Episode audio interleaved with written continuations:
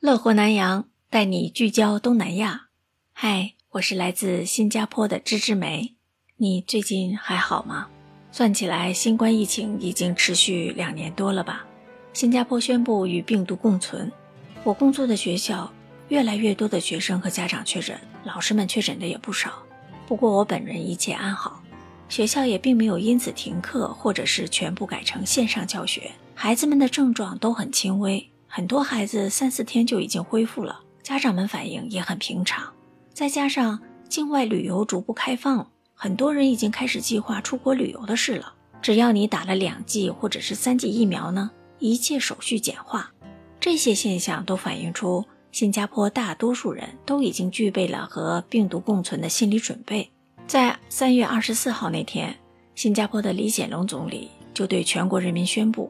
从三月二十九号开始放宽防疫的安全管理措施，包括允许十人聚会及同桌吃饭，户外不强制戴口罩了。居家办公的人回公司的比率提高到了百分之七十五，这就意味着以后上下班的人潮会越来越多。大型的活动人数顶限也放宽了，同时还基本取消了出入境防疫的要求，极大方便人员跨国流动。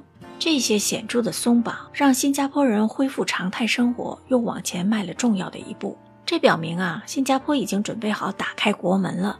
当然，李总理也提醒大家，未来仍然充满很多不确定的因素，新加坡人必须要有心理准备，去应对一切可能的挑战。身在狮城生活的我和新加坡的同事朋友们都认为，新加坡的这种做法更贴近中庸之道。为什么这么说呢？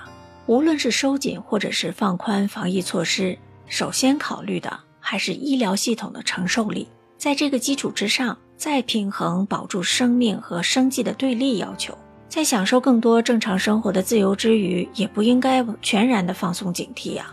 我们要负起自身的社会责任。比如说，去户外活动，虽然不强制戴口罩了，但是某一天如果你感觉自己身体不舒服，就算是检测是阴性的。还是要继续戴口罩，这样既保护自己，也保护了其他人。你同意我的说法吗？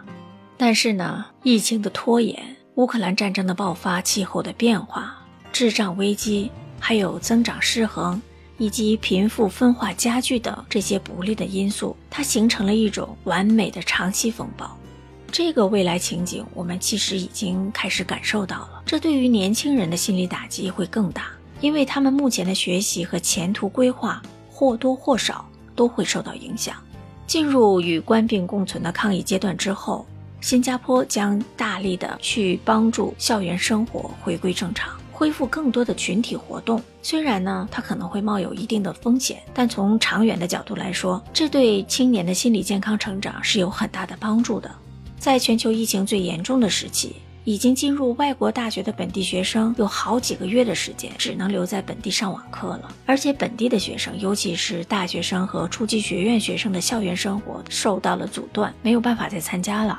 这样呢，同学之间就很难建立深厚的情谊。长时间戴口罩，甚至让同学们之间对彼此的样子都感到陌生了。偶尔拿下口罩的时候，发现，哎，你怎么变成这个样子了？我都有点不认识了。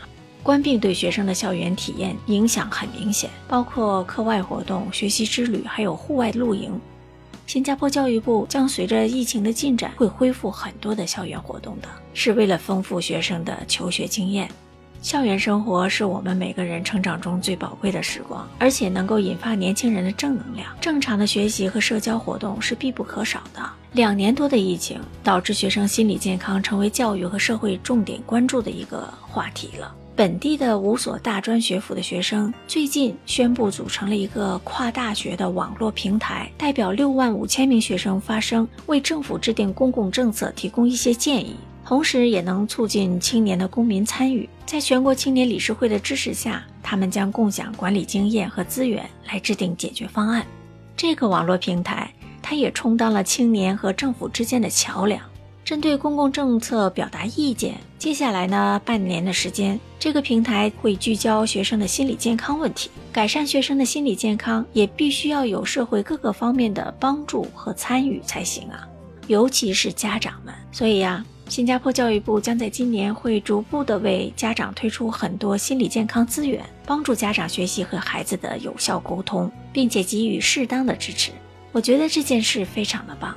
和建国之初还有立国一代的老人成长的岁月比较起来，这一代年轻人事实上已经有更好的条件克服眼前的危机了。两年的疫情就像按下了暂停键，但是我们不能让它成为年轻人求取上进的绊脚石。或者是自暴自弃的借口啊！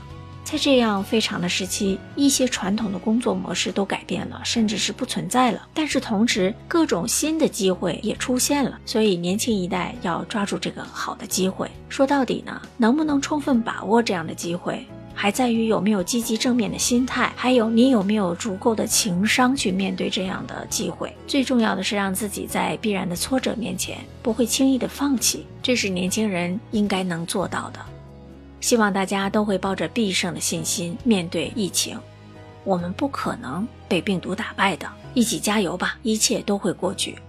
欢迎朋友们常来收听我的节目，多多留言评论哦。感谢你的聆听，咱们下期节目再见。拜拜。